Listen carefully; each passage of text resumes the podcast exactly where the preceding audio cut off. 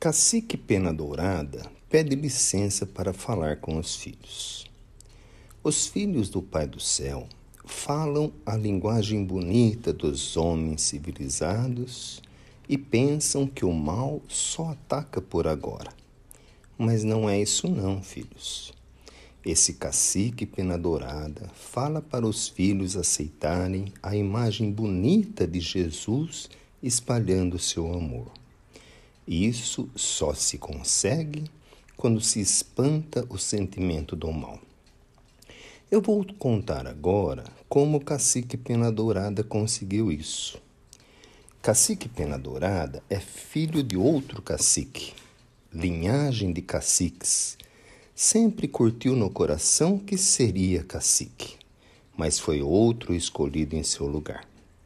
Cacique ficou magoado engoleu o sentimento de mágoa.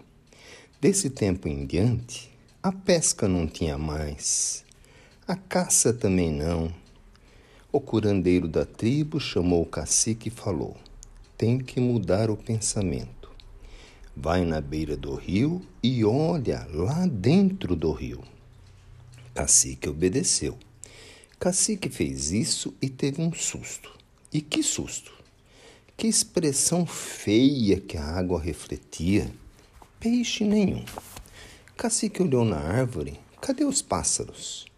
Buscava na relva. Cadê os bichinhos? Não via, não via nada. Olhou para os céus e só as nuvens escuras e escuras. Trovão, água torrencial.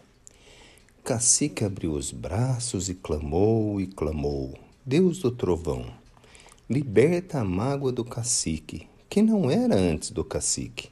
Tira isso de dentro do cacique. Sai como se fosse furacão. Eu quero a paz, a paz. Cacique foi até aquele que tinha sido eleito e reverenciou e falou: Aqui estou para servir. E assim fez. Esse cacique viveu longo tempo. Só na velhice por motivo do outro cacique ter ido para o reino do outro rei, tornou-se cacique. Mas até aí caminhou, caminhou, se humilhou, se humilhou. Cacique foi aceito, porque em todos os lugares há lugar para os trabalhadores, como cacique, como cacique, como cacique. Todos os trabalhadores precisam tirar o joio de dentro de si e colocar a paz. A paz, a paz.